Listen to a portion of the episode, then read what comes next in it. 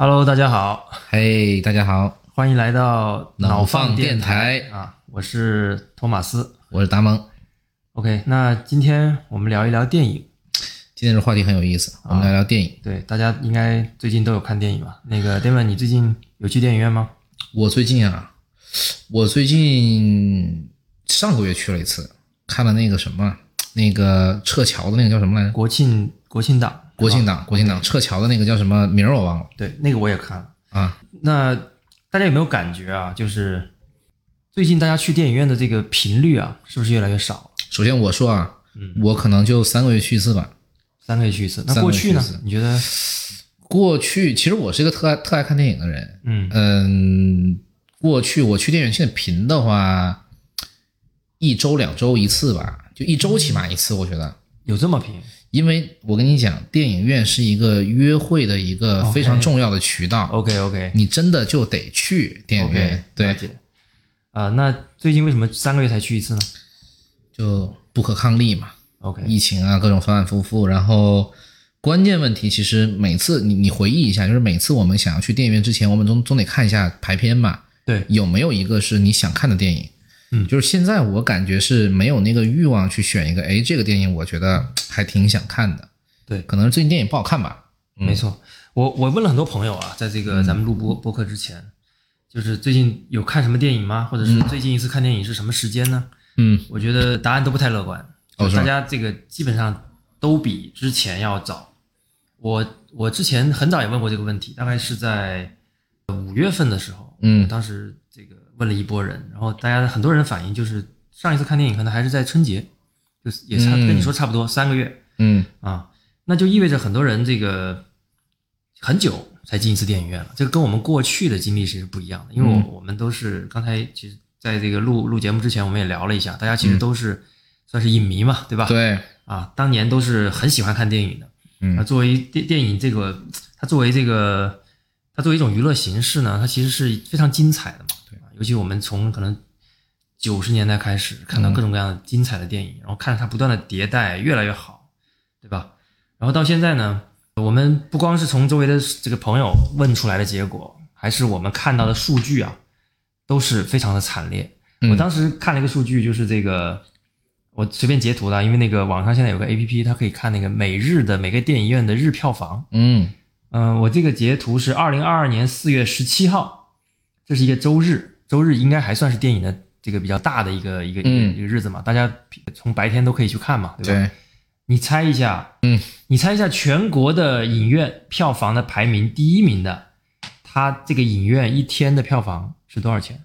我现在能看到的这个榜呢，第一名是深圳的百脑汇电影中心，啊，九点七万，九点七万，对，不到十万，它满的是第一名。它满的是多少？我这边看不到满的，但它的人次只有一千四百一十二个人次，场均人次只有就某一部二十八，就某一部电影，是整个这个整个天整这一天电影院，这一天电影院里面场场均人次二十八人这是第一名。到第、第九名，深圳万象影城，场均人次十七人，票房是五万二。当然，这里面有个有个有有个有个客观原因啊，四月十七号是上海封城的时候，OK，就整个上海就没了。所以大家能看到我我现在能看到前十名里面，除了深圳就是北京，嗯，因为大家知道从这个观影的价格来讲呢，一定是一线城市的价格更高，而且看看电影的年轻人更多。嗯所以全国的排行里面前十名就是北京加深圳。那如果相信，如果是正常的日子里，一定有上海。但是看得出来，电影现在是就电影院的日子是不好过的啊。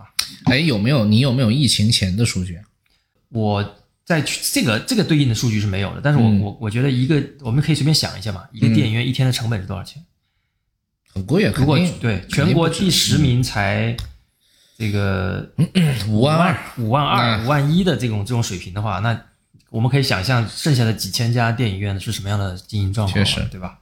当然，这个我觉得主要是疫情的原因，对吧？疫情是重要的原因啊、但是呢，我觉得今天我们讨论倒不是因为疫情带来的电影电影院没人去了，我觉得疫情可能是最后一根稻草，它是一个催化剂。对有没有可能电影这个行业走下坡路了，对，如果我们标题党一点，电影这个行业是不是要死了？完了，对嗯我们呃再看几个数据啊，快速的看一下啊。嗯我们可以看到这个，这是美国电影协会的一个数据。我能看到，在美国电影协会的这个数据里面公布的，二零二二零二零年、二零二一年，当然是受疫情影响掉的非常的夸张啊。对，但是我看到的一七年到一九年，这个数据的增幅就已经是非常非常小了，就是它是这个全球电影票房加美国北美的票电影票房，嗯。这三年分别是从二零一七到一九，分别是四十点九、四十一点八跟四十二点三个 billion 美元，嗯也就是它的增幅几乎可以忽略不计啊，就是几乎它已经是一个很明显的一个平静的一个状态。这不是一个这不是一个在发展的市场。没错，但是我另外看到一个数据很有意思，就是在过去五年里面，就包括了一七到一九，这个时候是没有疫情影响的。嗯那再再到二零二一就受疫情影响啊，这个我们即便放到里面看呢，有一个领域是明显增长的，是叫 online video。，Netflix，对，online video 是在明显增长的，而这个这个电影呢，其实就是一条一条直线，甚至掉下来。刚才我们看了那个数据嘛，对吧？嗯所以我们能看到电影市场呢，即便在疫情前，它的增长也已经停滞了。是，就是一七到一九，整个电影市场大家并没有更多的去看啊。我们能看到的是 Netflix 可能就以它为代表的这种 online video 的这个市场是有明显的增幅的。是的，那为什么大家不去电影院看电影了呢？电影不好看了，对，没错，电影不好看了。我觉得这个我们可以、我们可以拆开来看啊。嗯电影不好看的这个结论呢是相对主观的，对吧？嗯，每个人口味不一样。这么说吧，我先问你一个问题哈，对，你上一个在电影院里面看的让你大为震撼的电影，就上一次你在电影院里面的满分消费体验是哪一部？如果你问我，我过去就是我上一部看过我能记住的，嗯我觉得满分的电影嗯，其实是 Inception 因哦，我的满分电影是 In 开头的，Interstellar，啊，是星际穿穿越，对对。对，对，呃，刚好都是诺兰的作品啊，对刚好都是诺兰作品都是诺兰的粉丝啊。是。Inception 就是这个《盗梦空间》，对吧？是是，《盗梦空间》上映于二零一零年。嗯，，Interstellar Interstellar 是二零一二零一四年。四年，对，对，嗯，我们会发现啊，大家能想起来的印象中最牛逼的电影，基本上都在六到十年开外了。一五年以前，对，一五年以前，比如一四年，比比如说我我我印象中的这个《盗梦空间》，嗯，在二零一零年，这个距今其实已经有十二年，非常夸张了。但是哎，但是我现在看《盗梦空间》还是像一个就是最近的那种，对就它的 concept 就是还是很新的，甚至于我昨天刚刚在油管上看了一个两个老外嗯。在看周星驰的《功夫》啊啊功夫》是二零零四年周星驰拍的，嗯。呃，基本上算他自自自导自演的第二部电影吧。第一部是《少林足球》我最近在油管上看老外看少林足球，啊，对，也有也有老外在看，对，对你就会发现，大家现在翻翻来覆去看的、以感兴趣的、讨论的，嗯，大部分电影都在十年以外了，对。十年左右啊，或者是十年以外。对，啊。那如果说这个这个事情可能聊起来还是有一些主观，我们可以看再看一下，就是我们可以看一下这个历年奥斯卡的最佳电影，对，大家可以听一听这个里面的差距啊。哎，来你 你来帮我回忆一下，啊，你看啊，嗯我我我现在能看到的，从第六十届就是一九八八年嗯，到第七十二届两千年，这里面一共是等一下，一九八八到两千年是吧？这里面大概是十二年是吧？一九八八到两千年那会儿有那个什么辛德勒名单什么的，是吧？我我我把这里面我觉得大家耳熟能详的，我们可以我们可以看一看。可以，一九八八年《末代皇帝。哇哦》啊，绝对的经典，classic，啊。嗯。一九八九年的《雨人。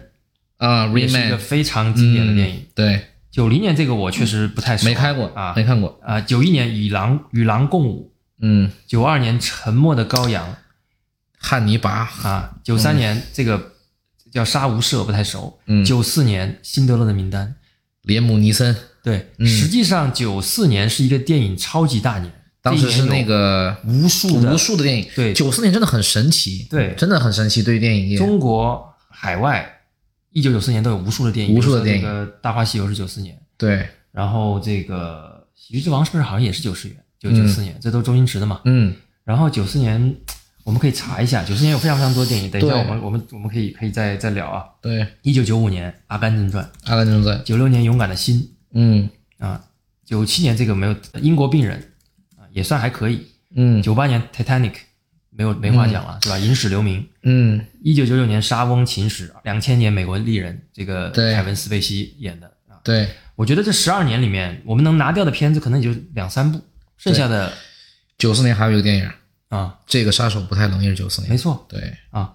这个是可能两千年以前这十二年的这个这个奥斯卡。对，我们再看一下，从一二年到二二年这十年的奥斯卡里面，就是最近这十年是吧？没错，嗯，我们能看到这里面，大家再看看这里面有 有哪些片子跟刚跟刚才那些片子相比啊。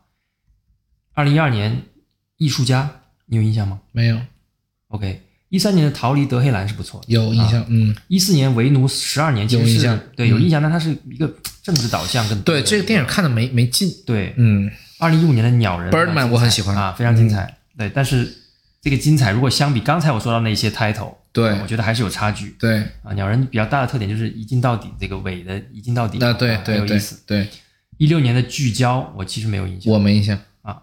一七年的月光男孩，这个我有印象，有一点印象。嗯，一八年的水形物语，我有印象，它是一个那个，其实这个电影我觉得不应该上政治正确，就是一个政治正确的电影，对对对对，一九年的绿皮书挺不错的这个是啊。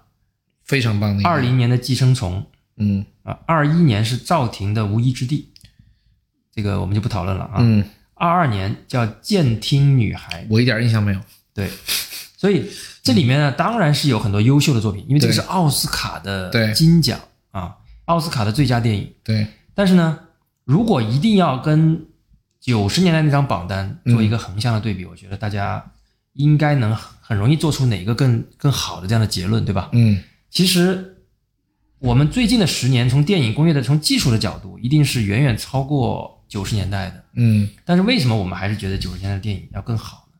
我觉得它可能就是更好，而不是说我们怀旧嘛。我相信不是这样子，对吧？嗯啊，那那怎么说呢？就是奥斯卡作为一个艺术的，应该还是偏艺术类的一个奖项，它不是完全商业的。所以我们看到两千年就最近十年没有什么超级英雄电影得了奥斯卡，对吧？但是如果按票房排的话，超级英雄电影应该是更更超级英雄电影一定是最高票房的电影，嗯所以呢，奥斯卡作为一个艺术类的奖项，其实还是有一定代表性的。嗯，虽然我们都说它的影响力下降了，它的权权威性不如原来了，对，但是我们如果把它作为一把尺子来量的话，嗯，评委就是那些人，对吧？他们的标准没有变。那如果说他获奖的作品的艺术性下降了，嗯，那是不是可以认为电影这个行业在往下走，对它作为一个，嗯，它作为一个艺术领域，它的艺术水准在下降？但是我有一个问题啊，就是有没有可能经典是需要时间的？就是比方说像《辛德勒名单》，它一四一九四年出的，九六年的时候，人家会觉得它是一个经典电影。但是九四年的时候他就拿了奥斯卡，这个就是关键了、嗯啊！嗯经典是需要时间来沉淀的，但是一定是在当当下就有足够高的声誉。但是我们要看十年后它是不是仍然有这样的声誉啊，，对，来确定它是经典，甚至于声誉。更高，没错，嗯，甚至于声誉更高，，所以不管从哪个维度看，我觉得嗯我们刚才提到的近十年的跟跟跟九十年代的片子，我觉得还是有差距。当然，这只是一个这只是一个缩影啊，我们没有拉出更多的片子来看。但我觉得对我们把这个行业最高的奖项拿出来看，是吧？嗯我们就不用去看什么金球奖啊，再看几个奖，百花奖、金鸡奖。但其实我觉得，嗯我相信，即便我们都拉出来看，结论也会差不多。就是最近的电影没有以前的电影好看，经典。在艺术性上，我觉得是下降了。所以这是为什么呢？这个我们我们一会儿再聊。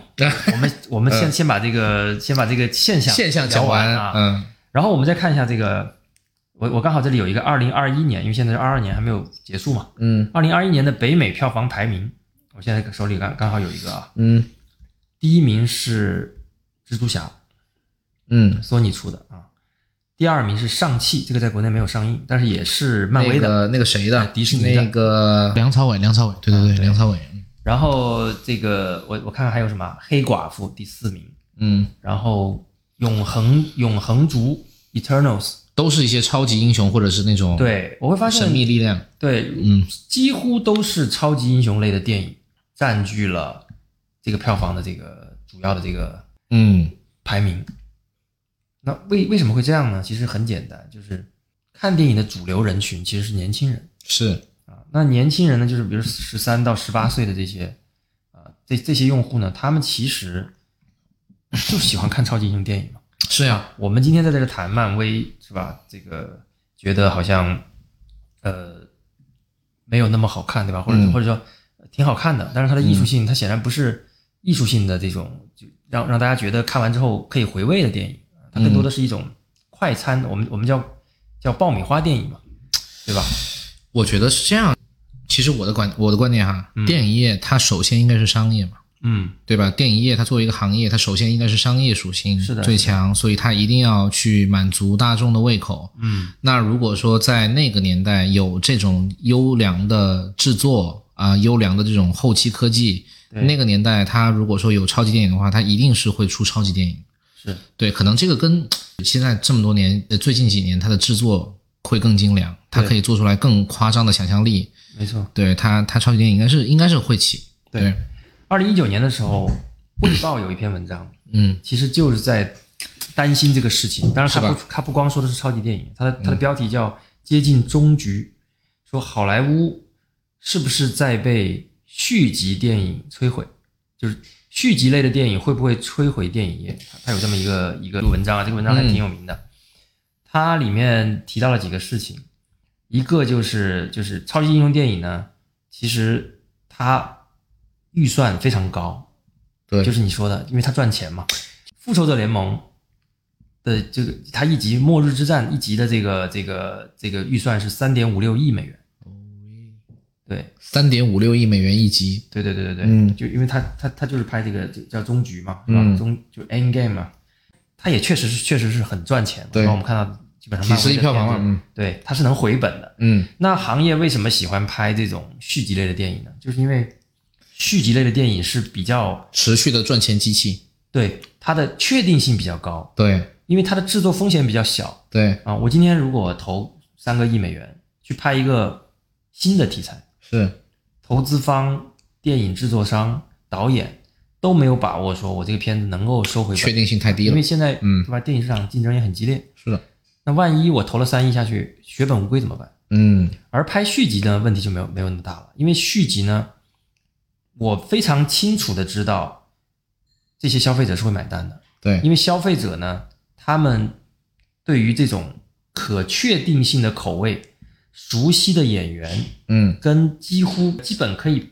就不会出意料的这种剧情，对对他们来讲也是安全的。就是我决定我这个周末要看什么片子的时候，嗯我是要被我是要被取悦的，对，对吧？那我肯定要选一个我确定看完了我能开心的东西。我跟你讲，关键就确定性，你想太好了。我甚至于什么呢？我甚至于听歌，我不喜欢听陌生人的歌。对啊，因为你怕对，对吧我就要确定性，所以你蜘蛛侠拍一百集我都看。对，对，就是这种情况，就是你知道，反正就是他那个氛围，他那个节奏，没错，没错，就是你想要的，对吧？没错，啊，但是这种这种不断的拍续集的结果呢，就是会扼杀新鲜的嗯创意啊。这个在二零一三年的时候，这个斯皮尔伯格就就就预言了，他说，嗯，长期的这种高巨额预算电影，因为往往它就是续集，对，啊不然我不愿意投那么多钱嘛，是的，最终会导致内爆。他用用了一个词啊，叫内爆，内爆就是是会崩溃嘛，会导致啊崩溃的这个意思。对，在过去呢我们去电影院，我们是要看一个崭新的新的东西啊，嗯没看过的，全新的。那现在呢，就变成了这个大家永远看的东西呢，都是什么什么的续集啊。复仇者联盟都拍了多少集了？都复仇者联盟都多少？都那个钢铁侠死了又活，活了又死了。嗯，就是说要复活了。啊，是要复活了。我那天看了新闻嘛，就说要活了嘛。对，因为他本来都退休了，但是受不了，太赚钱了啊。啊，太赚钱了，拉回来活一下子，嗯。所以续集电影，其实在我的印象里面，特别是当那个无论是那个漫威还是 DC，他们的电影火起来了以后，其实续集电影其实充斥了我过去十年吧对的影院观影，甚至于它是我最期待的那个。对，就今天说什么什么复仇者联盟上第几集了，但是可能是我最近最期待的一个事情。对，但是一些我们其实也很喜欢的，比如大卫芬奇啊，嗯一些这种这种导演的片子呢，我们就他就被挤压了嘛，嗯。他不他也拿不到更好的资源，他也可能没有更好的排片。首先，像什么我们喜欢那些导演，他们最近还在拍吗？大卫芬奇好像就真的没有在拍是啊啊，，诺嗯诺兰诺兰是在拍拍的，嗯啊但是你看我们现在除了诺兰还想得起第二个人吗？没有，诺兰是会扛起我们的大旗的。如果诺兰今天拍了一个新题材，我们绝逼支持，对不对？他其实在不断尝试，但是你看，像尝试新的题材就是有风险，比如说这个那个叫 Tenet，那个那个反的那个叫什么信条啊？信条信条，呃，大家就因为褒贬不一有一点嗯，确实烧脑，应该说他这个他把这个技术的呈现大于了他这个讲故事的内容对，啊。但这种片子呢，我们其实我还是很喜欢的啊。但是呢，如果说他这次赚不到钱，下次再赚不到钱，可能我们以后就未必能看到这么多创新的东西。嗯嗯，我觉得这嗯是第二个原因吧。刚才讲了第一个原因就是，呃，当然其实没有讲第一个原因啊。嗯刚才讲的是现象，我觉得这是是第一个原因，就是续集吃掉了我们应该属于创新的那部分市场，对，属于嗯艺术，属于创新的市场。对这这个看起来我们我们大家都认可，对吧？嗯，应该是这是原因之一，让我们大家为什么不那么愿意进电影院了。第二个原因，其实刚才也提到了，就是以 Netflix 为首的这些在线视频的平台，嗯对整个电影行业的这种蚕食和重构，对吧？嗯因为我们现在大家其实还是要消费很多视频内容，实际上我们消费了大量的视频内容，没错。只，不过我们现在不去电影院消费了，嗯。我们用手机、用电视、用平板来消费这些视频内容。是，啊。我们有国外有 Netflix？嗯。有 HBO Max，嗯。在国内我们有爱奇艺、有腾讯啊，嗯，还有这个优酷。哎优酷很很少看了哈，还有这个嗯。呃小小破站，啊，对，各种各样的这些内容。嗯。那我们有除了有院有这种剧集是吧？是的，我们知道一一个非常厉害的剧集，其实它它的这个单集预算也非常高的。是的，没错。比，如说这个最火的《冰与火之之歌《冰与火之歌》预算就很高，对，》，好像单集预算最后它那几集大场面有也是一个亿这样的水是的，是的。那个玩意儿就当电影看了，其实，对，而且嗯。画面真的非常，就是个电影的状态，对。一集一个小时。你说那个制作的精良，包括像那个结构的紧凑，像最早的我印象很深刻的，像《House of Cards》，就是那个嗯对。纸牌屋，对的啊。第一季和第二季，其实真的也很好看，对对对，也很好看。对，这里这里顺便这个表示一下对，呃，因为凯文斯贝西嗯。最后一季《纸牌屋》其实没有没有参没有参与嘛，因为他被告呃好像性性侵一个哦，是是是是，我记得我记得，一个嗯。一个一个年轻演员，是。但是这个这个性侵案刚刚结案了，OK，凯文斯贝西被判无罪，嗯，所以我表示非常的遗憾，因为最后一季《纸牌屋》就没有看，呃他应该拍的没有 Underwood 就没有纸挂牌屋了，啊是的，我我其实我是我是 Kevin Spacey 的影迷，我特别喜欢他的、他的他的电影，我觉得他演的非常好，非常嫌疑犯，还有后面那个美国丽人也是他演的，对，我觉得就是一个老戏骨，我非常非常喜欢。非常棒，嗯，现在的年轻，现在的这些老戏骨，真的随随便便被一个年轻人就可以用这种方式搞搞掉，我觉得非常的痛心啊！这里插播啊，我插播还是期待 Underwood 能能有一些什么作品上的回没戏了但是别的作品上对，Kevin Spacey 还是可以的，是可以回来的 OK 好，说回来啊，这个这些新的娱乐形式，因为你想啊，可能九十年代的时候是没有这些东西的，嗯那个时候的电视剧就等于低水平的制作，对吧？嗯，呃或者说是低成本的制作，比如说红蜘蛛看过吗？没看过，啊，那行，哦你接着讲。我有印象，我有印象，犯罪系列题材在那会儿很火呀，我有印象但那重案六组啊。对，，制作都不行，制作但是现。在你看，不管是爱奇艺的自制剧，嗯。还是腾讯的一些自制剧，还是这种新的这些电视剧啊，嗯。国内的，包括 Netflix 的剧集，是吧？包括现在还有这个苹果还自己有一个那个 Apple TV 的一个平台，嗯。非常多的好好剧。我今天在 i Apple TV 上也看了一个一一个一个剧，叫《人生什么》，就把那个生活跟工作嗯，切开的，通过大脑啊记忆芯片，是非常精彩。就这些好精彩的剧集，包括大量的娱乐类的节目，对吧？比如说我们现在都在看的什么脱口秀大会啊，啊，呃，一年一喜度喜剧剧大会会啊，啊，对还有一些真人秀的节目，是吧？对，它让我们在消费视频内容的时候多了很多的选择。没错，那过去呢，我们要消费好一点的视频内容，我们只能去电影院。是的，现在呢，不用了。嗯那自然而然，这种对时间的挤占就会改变我们去电影院的频率，对吧？没错，那再加上从二零年到现在这三年的疫情，对去不了电影院啊。对，其实你你把它当成是一个工业来看待的话，其实它还是为了 revenue 嘛，对吧？就是为了这些东西，所以其实从业者变少是必然的，我觉得对，从业者变少是必然的。但是换一个角度来说，就是那些真的还在认真拍电影的人，我们其实也少了蛮多渠道去了解他们。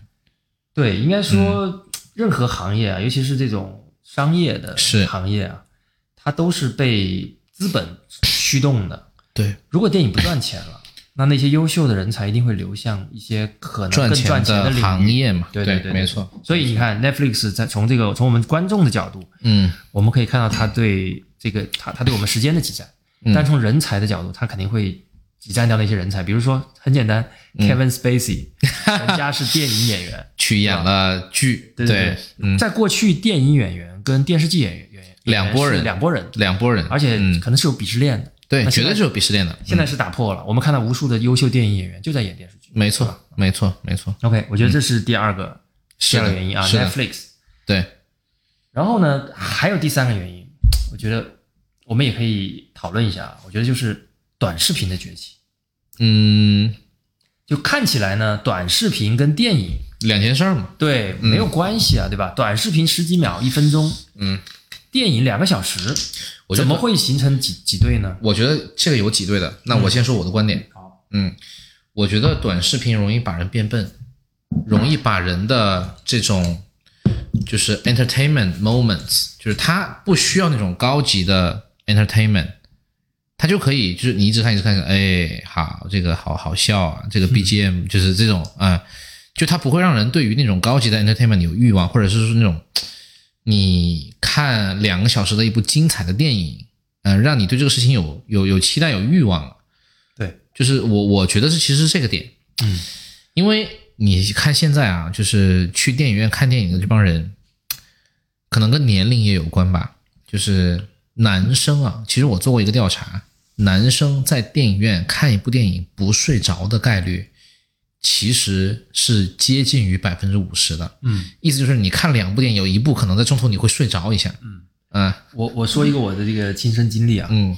我今年呢，因为因为这个我其实是 《黑客帝国》系列电影的死忠粉，Ma Matrix 啊，《Matrix》啊，这个当然今年的第四部呢，其实是很拉垮的啊，嗯，但是呢，我还我肯定还是去电影院看了嘛，我而且我专门挑了一个哎 IMAX 看，第三部跟第四部隔了多少年？隔了有差不多就是我们这次讨论的话题，十年、十多年、二十年。十十几年吧，应该是。第二部呃第第二部跟第三部是一起拍的，哎，我其实很好奇，他们为什么要拍这第四部？应该是零三零四年上映的嗯第、第二部和第三部。对，为什么要拍第四部？其实导演在电影里面已经吐槽了，嗯就是华纳的人逼着他拍的我操！啊，就是要赚钱啊。哎，我记得那个我最喜欢的系列电影，那个叫什么？呃，Matt Damon 马特达蒙演的那个叫做谍影重重《谍影重重》，他突然也是最近几年又拍了一部新的，我也不知道为什么拍。呃，对，那个、但是那个好像还可以，嗯那个还可以好像还可以。我觉得跟一二我觉得跟一二三比也不行啊，那肯定啊，那那绝对不行，对，好还还还可以，还可以是？吧？所以你看了那个最新的 Matrix，然后呢？呃，首先那个电影是一定是拉垮的啊，导演在拍的时候他都是在吐槽的拍，但我们现在讲的不是这个，嗯。是什么呢？就是我到这个电影院去看的这个 IMAX 版本的这个 Matrix 四嘛、啊嗯。IMAX 版本在我理解里面应该是那些影迷会喜欢买去是看的，因为比较贵嘛，是，效果比较好。当时呢，那个电影院就没几个人，那我旁边就坐了一对情侣，然后呢，我就发现呢，在在这个这个电影剧情最激烈的时候，就是打成一团的时候，这个时候就是噪音也很大，啪啪啪对，最最激烈的时候，我回头这个瞟睡着睡着了是吧？女生在睡觉，还不是男生啊，女生在睡觉，啊，男生呢在刷手机。我靠，对，我觉得就是他就是一对年轻的情侣啊，嗯我觉得为什么为什么我讲这个事情呢？我觉嗯得某种程度上呢，他们其实是被短视频造就了这样的注意力的状态。他可能正在刷短视频。呃，对，是这样啊。我觉得，你坐在那里啊看 IMAX，人在刷短视频，绝了。我觉得抖音嗯或者 TikTok 在在中国跟海外的这种崛起啊，嗯，它其实呢就是代表了短视短视频的崛起嘛。啊，对短视频的特点在于什么呢？它出它的时间特别短，对，三十秒、十几秒，甚至几秒钟都有，对吧？嗯最长也就是三五分钟。在很短的时间里，它用非常强的冲击力，嗯，非常快速的刷新，让你的注意力可以一直被它这个这个吸引住是的，啊，走不掉。也就是说，我觉我觉得大家可能都都有这种这种经验，就是我刷两条就睡觉是吧？对，根本停不下来，嗯根本停不下来，因为短视频的这个生产出来的意义就在于通过算法呀，它它最后算出来的这种短视频就是你只要看了，它就会吸引你看下去，它有很强的这种信息密度，或者说有很强的这种抓眼球的能力。它就它比如说我们平时讲一个电影，我们看一个电影，还有起承转合，有大量的留白，对吧？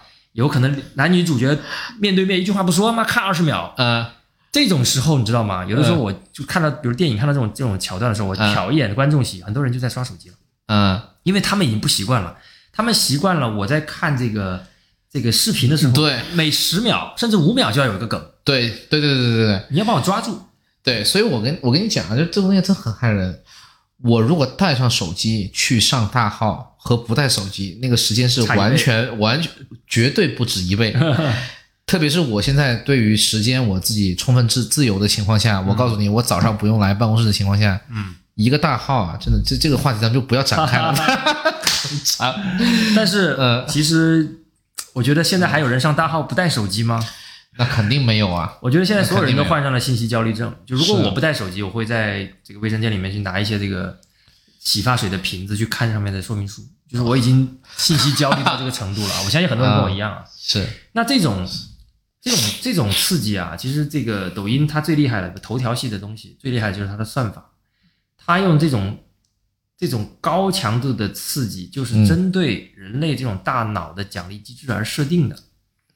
它让你对在这种，他就是让你不断的奖励，他，他每刷出来一个视频，就是他他重再重新奖励你一次。对这种短平快的奖励，就让人根本就停不下来。对啊，他我们被这种机制这个训练之后呢，我们其实就相当于我吃惯了很重口味的麻辣香锅了，嗯我这个时候再去吃清淡的粤菜，可能就觉得味儿不够，不给力了。所以就回到我们今天讨论这个问题，就是大家觉得电影呢，就是一方面是电影这个呃行业哈作品啊各方面没有以前那么给力，二一个是大家其实也不爱看电影，对，大家就是不爱看电影。因为电影，嗯，我们在想啊，电影这种娱乐形式有没有可能跟现代社会就是有点脱节？你想啊，电影随便就是两个小时，而且现在的导演呢有这种自我表达的欲望，对经常动不动三个小时的电影，甚至都有。对我且不说憋尿的事情，是吧？坐在一个乌黑的房间里，我们基本上也还不能聊天，因为这个电影我们观观影有礼仪嘛，对。吧？我们看一个两个多小时、三个小时的电影，我们还要接受里面大量的空镜、留白。对。啊，这个镜头往上一扬，天空太阳出来掉下去，很多人已经不适应这种这种节奏了，他觉得太慢了。嗯。啊，大家甚至哎，还有个观点啊，就是很多人看电影嗯。在家看，对吧？因为嗯。我们知道这个电影院院线的电影呢，隔过两个月就会在各种视频平台上线嘛。是的，嗯他们怎么看？他们拖着进度条倍速倍速看吗？不不是吧？看看超级英雄电影才这样吧？他们看很多电影，他们是倍速看的。就是年轻人有时候有有时候我看在网上看这个 B 站，这个有有有有时候主角唱一首歌，然后就会有弹幕说两倍速特别搞笑，对啊，啊，然后你去看啊两倍速，你就觉得像主主角像抽搐一样嗯嗯嗯啊。他们就很多时候就倍速，甚至是把这一段拖过去，直接看结局。嗯，更有甚者就不看电影了，我直接看抖音就好了。抖音上五分钟哎，讲一部电影讲到这个点，我跟你讲，就讲到关键了。首先我自己我要承认，我就特别爱看那些电影解说，五分钟一个，毒舌电影，我就特别爱看。但这个事儿呢，其实让我就是错过了蛮多乐趣的，是的，真的。对，他是大美，他是大壮，嗯。他是小强嗯，啊，这是小美啊，小美遇到了大壮，大壮又怎么样？对，他连电影的主角名字都帮你省略。嗯。啊，直接叫他小美、大壮就好了啊。然后呢，把一个两个半小时的故事里面的这个核心的东西抓出来，让你在两三分钟内看完。感觉我的感觉我确实这个东西变得不高级了。我应该看看人家原版电影了。我在这个毒舌电影上看了多少电影？他更新一期我刷一期。对，当然 所以是原来我把所有电影都看完了，我不想去电影院看电影。对对对，很有意思。嗯我我甚至有有的时候跟一些朋友聊天的时候，我们聊到某一些电影或者甚至这个剧集啊，嗯那朋友跟我聊了半个小时之后，我发现他并没有看过。他说啊，我没有看过呀，我就是在抖音上看的。哦，是，你就真的觉得是，真的是，啊，就很有一点荒谬，有一点。唉，嗯。但但这个呢，其实我们我们且不说现在流行的这种短视频是对还是错，嗯。那也许电影作为一种近百年历史，可能超过一百年了吧，嗯。啊，百年左右的这样的一种媒介形式、娱乐方式，它会不会是已经走到暮年了？我们在想啊，有没有可能今天的电影就是昨天的京剧啊？它就是一种艺术性很不错，是吧？当年有非常多的佳作。其实我我我现在我在我在我这个太太的影响下，我也听了一些京剧，我觉得非常精彩。嗯但是你说现在还有谁在听京剧呢？是吧？我们啊、呃有一年在深圳，我们看了一场孟广禄，你都可能可能都不认识这三个字儿我听过。啊。孟广禄主演的一部这个京剧，叫《龙凤呈祥》，是一个非常经典的讲三国的一个这个刘备娶娶孙尚香的一段一段这个很很喜庆的，但是刚好在、嗯呃新年前后吧。孟广禄是中国一号的老生，是老生吗？是老生。对啊，应该对啊。如果错了，这个好，大家不要、那个、观众自行纠正对对对，啊，反正这孟广禄绝对是 number one，没有之一啊，嗯在他这个领域里面。当时我们去看现场那个票，除了一些老头儿以外，整个剧场没有坐满。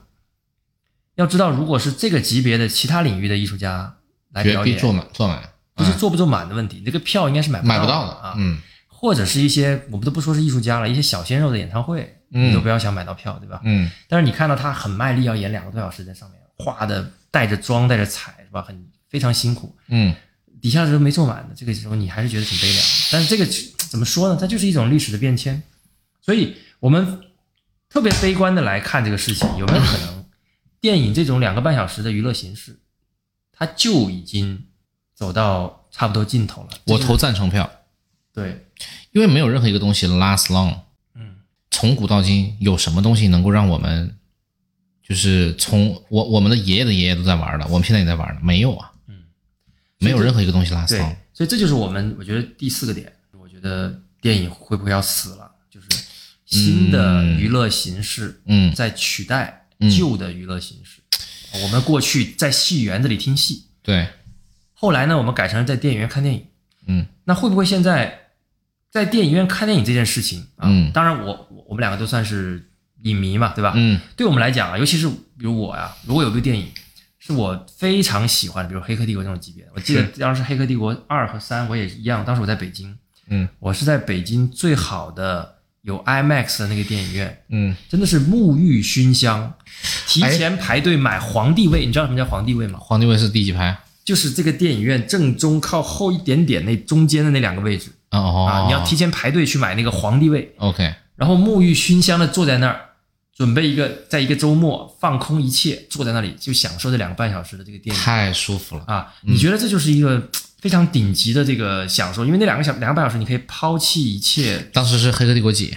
三二十三，那你太幸福了，你真的太幸福了，抛弃一切俗物啊，坐在那边就享受这种大脑被放空的太精彩了。嗯，这种其实有点叫什么？叫叫虚拟现实，它其实就是 VR 的一种是。啊，你可以把它理解为广义的 VR，就是我们在一个环境里沉浸到了这个画面里面，尤其是不是三 D 啊，没错。哎对，嗯。我们当然是同意这是一个非常完美的体验，但是呢，我觉得世界变了啊，有可能对于年轻人来讲，这个事情可能没有那么重要。哎，我可以去听现，我可我可以去看现场的脱口秀，对，我可以选择变多了。我可以去参加一次剧本杀，嗯对吧？我现在很多人喜欢玩剧本杀，对吧？我可以去本地的 live house，有一些小众的乐队在上面弹唱，也很精彩，也是两个半小时，我还能喝点酒，是吧？大家还能聊，是吧？那所以会不会这个事情就是一一代又一代往下跌下去？那电影的这种黄金时代可能就过去了。我觉得还是刚刚那个观点，就是没有任何一个东西可以 last long。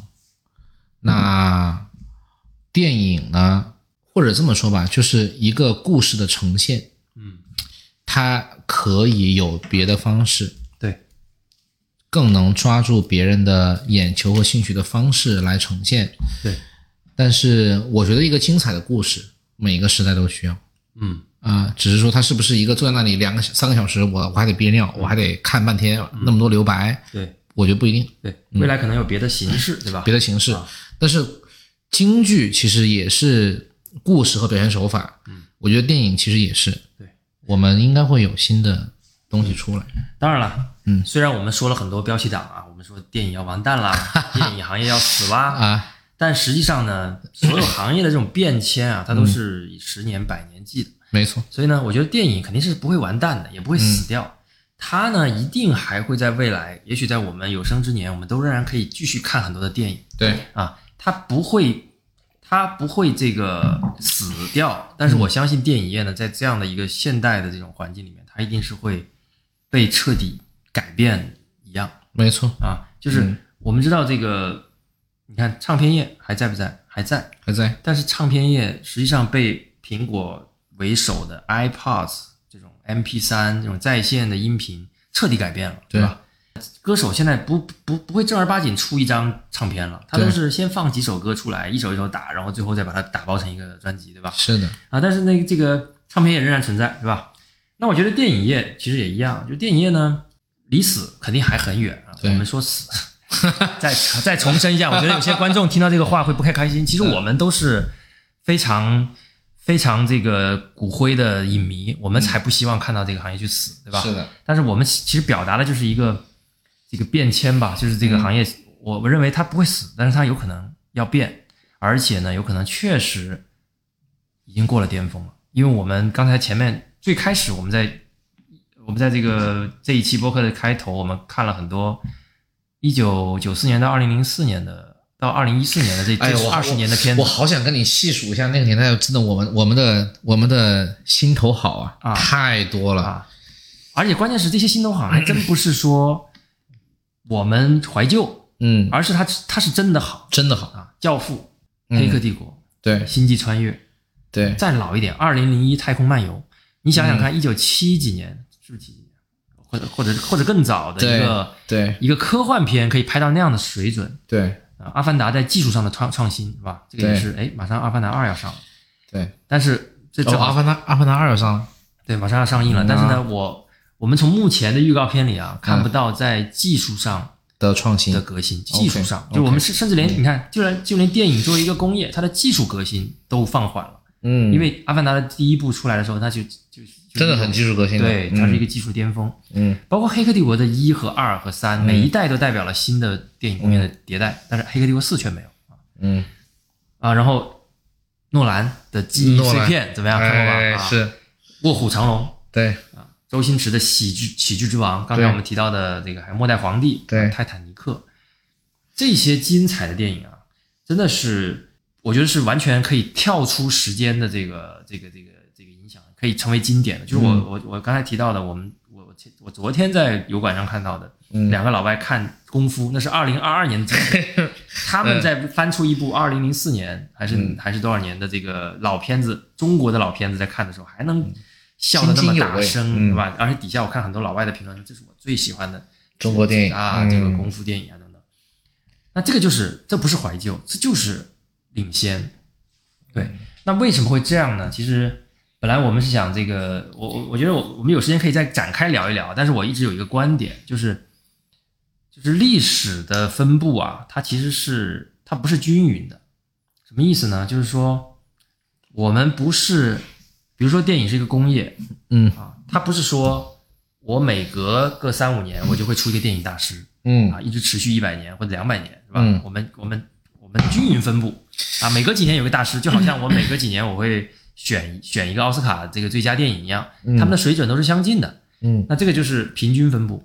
但是我认为历史它其实不是一个平均分布的一个状态，我觉得历史历史的分布其实浓度是差别很大的，嗯，就是这叫正态分布，啊，对，嗯。就是历史的分布，在有一些年代是非常浓的，而在有一些年代呢，它就没了就是没有啊。电影大师九零年到两千年分布完了啊，可能之前七零八零有一些也不能啊，说完了，只能说呢，他们就是在那个群星闪耀的年代，嗯，正在这个百家争鸣之中出现了对，啊。所以你提到了一个词叫百家争鸣，对，好多艺术形式在百家争鸣的时候都会容易出非常多的大师，对，真的。就就比如说、这个，如果说到诗歌，那就是唐代，对吧？唐代，中国历史几千年，有这么多个朝代但就是老爱背唐诗，我从小就老爱背唐诗，嗯，啊，就是其实我后来查了一下，明代跟清代嗯，写诗的人一点都不比唐朝少，那为什么唐代这么群星闪耀？这个一定是有它的历史原因的啊。嗯其实我觉得唐代，呃，唐诗就成为巅峰，有一个最简单的原因啊，就是当时的科举制度是可以写诗的。而且所以你写诗你加分儿是吗？高考当时对，啊当时高考写诗加分 大家都写诗，是吧？那肯定全员都把诗当成一个很重要的东西来弄，哦，原来是这么回事。所以就造就了这样的一个盛唐的这种诗歌的这种这种盛世。对，那但是过去就是过去了啊。对到了明朝、清朝，一堆人写诗，但怎么写都写不过杜甫、李白，嗯是吧？白居易没错啊。然后呢，我们再回头看这个，呃，二零二一年，我当时去年看看了一个，今年年初看了一个叫二零二一年年度最热歌曲中国大陆 Top 一百，就是 Apple Music 评评的一个榜。嗯，这个榜单的前九十九等一下名，等一下，等一下，是二零二一年当年最热的一百首歌是吗？对就是二零二一年大家在 Apple Music 上嗯，主要听什么歌前一九十九名有五十四首来自同一个人，杰伦。对，有五十四首歌来 来自周杰伦，而且如果我相信，如果你要是硬往把它再往里拆分看，我相信大部分歌来自于周杰伦的老歌，对他的巅峰期两千。多年的啊，那如果把华语乐坛看作一个行业，是吧？就像电影行业一样，它的巅峰期，我认为就是周董的那二十年，对吧？嗯，啊，它不是说我们不断的会有一个新的周董出来取代旧的周董的，有的时候它就是有巅峰的，因为它有这种行业的原因，有当时历史的原因，有这个，哎、就就像我们现在讨论的时候，大家过去可能我们的娱乐生活里面，电影占的比重是很大的，对吧？嗯，那在这个周杰伦最火的那些年代里面，我们听流行歌曲的这个比重也是很大的，对它造就了这种人才密度极高的人才辈出的这种状况。对，那很遗憾是吧？这个我我觉得这个这个时代已经过去了。我们今天的现在小孩都现在现在小孩都听 rap，对。电子音乐，啊，不管他听什么，我觉得啊，可可能刚才刚才也提到了，唱片业变了，嗯，写歌不挣钱了没错，啊，所以呢，这个好的音乐人可能也就干别的了啊，他他可能就就不选择做音乐这这回这回事儿了。嗯，好吧，我觉得聊了这么多呢，其实我们也是很痛心啊，但是有一种迹象在在暗示电影这个行业真的够呛了。够呛了啊。但是我有一个比较积极的心态，就是嗯未来总有一个好东西等我们。